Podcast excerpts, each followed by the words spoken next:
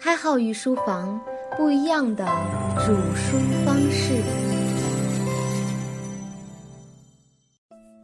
御书房的各位伙伴们，大家好！开号又开始为大家煮书了。熟悉诗词的伙伴可能知道，我们这节的题目出自陆游的《钗头凤》，其中有一句就是“山门虽在，锦书难托”，背后有一个令人哀伤的爱情故事。因为跟本节的节目没有太大的关系，就不详细的阐述了。有想知道的可以上网搜一下这个故事，但是这句话体现出一个很重要的问题，那就是信息传递的一些问题，和我们今天要说的内容息息相关。我们照例还是从故事开始。博弈论学者格斯莱曾经提出过一个被称作协同攻击难题的模型：两个将军各自带领自己的部队，埋伏在相距有一定距离的两座山上，等候敌人。根据可靠情报，敌人刚刚到达，立足未稳。如果敌人没有防备，两股部队一起进攻的话，就能获得胜利。但是因为敌人数量的缘故，只有一方进攻，进攻方将会失败。这是两位将军都知道的。这时候，其中的一个将军遇到了一个难题，那就是如何与另外一个将军协同进攻。那时候没有电话之类的通讯工具，只有通过情报员来传递信息。这个将军只好派遣了一位情报员给另一位将军传达一条信息。结果可能发生的情况就是情报员失踪，或者信息被敌人截获，也就是说无法确定对方是否收到了信息。如果情报员顺利的回来了，这个将军还要面临另外一个尴尬的问题：另一个将军是不是也知道情报员回来了？如果另一位将军不知道情报员回来怎么办？怎么才能知道我方收到了对方的信息？于是如此反复的派遣情报员往返于两地，所以我们得出一个非常让人郁闷的结论。无论情报员来回跑多少次，在数学和逻辑上都不可能使两位将军百分之一百的同时进攻。当然，这是简单的逻辑和数学问题。在现实生活里，协同作战还会涉及到其他的因素，而且未必需要百分之一百的几率，双方就敢发动进攻。当然，你可能会说，开号，那你岂不是说了半天废话？现实生活里不存在这样的问题，为什么要说呢？当然不是不存在，信息传递的过程中出现损耗的可能性非常大，而且会出现误传。包括信息源的失误率的问题等等。一九三零年五月，中原大地上爆发了蒋介石和冯玉祥、阎锡山的大战，战场在河南省南部开始，双方共投入兵力一百多万。战前，冯玉祥和阎锡山约定在河北北部的庆阳会师，然后集中兵力歼灭驻守在河南的蒋军。结果就是，冯玉祥的作战参谋在拟定命令的时候，把庆阳庆就是三点水过来心脏的那个心。写成了三点水过来个必须的必，也就变成了必阳。恰巧河南有庆阳和碧阳两个县，庆阳在黄河的北岸，而碧阳在河南南部的桐柏山下，相距几百公里。结果就是阎锡山自己跑到了庆阳，而冯玉祥跑到碧阳，最终延误了战机，蒋军获得了胜利。如果不是信息传递出现问题，那这段历史有可能改写。生活里不乏也有这样的例子，有一个故事让人都已经讲烂了，我给大家讲一下。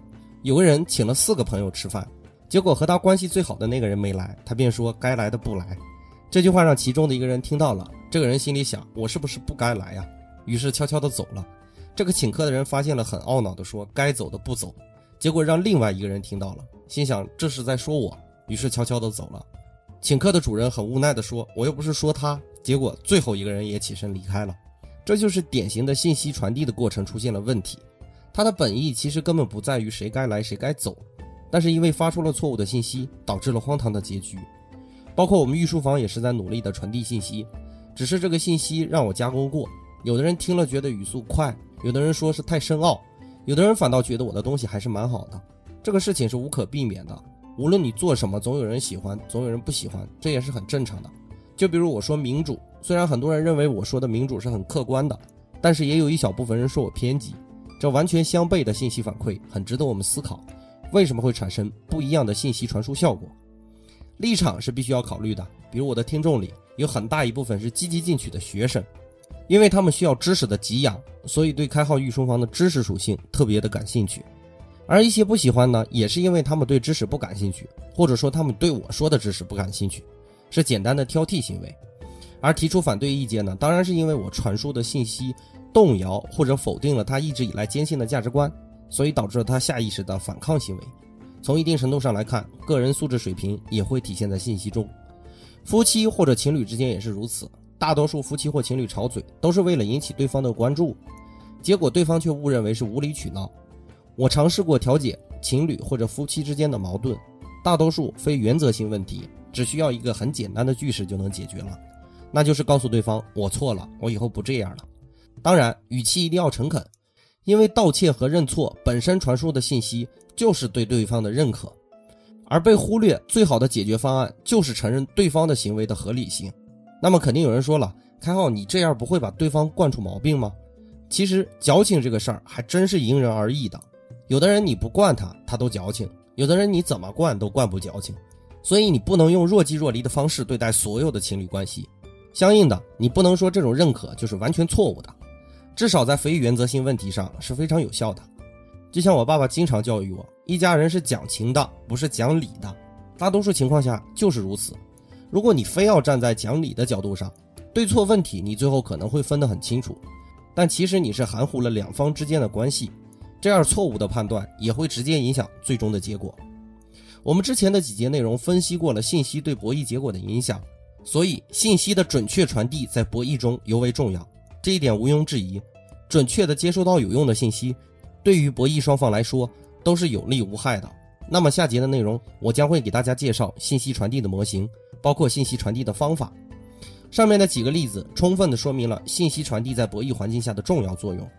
我总和别人说，现在是最好的时代，因为我们每个人几乎都是全能全知的，只要没有时间的限制，我们可以接收到任何我们想要的信息，这是任何一个时代都不具备的。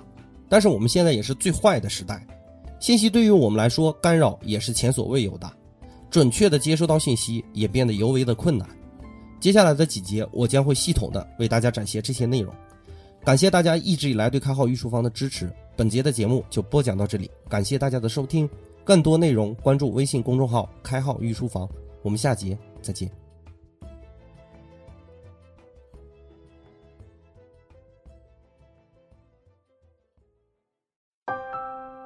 开号御书房，不一样的煮书方式。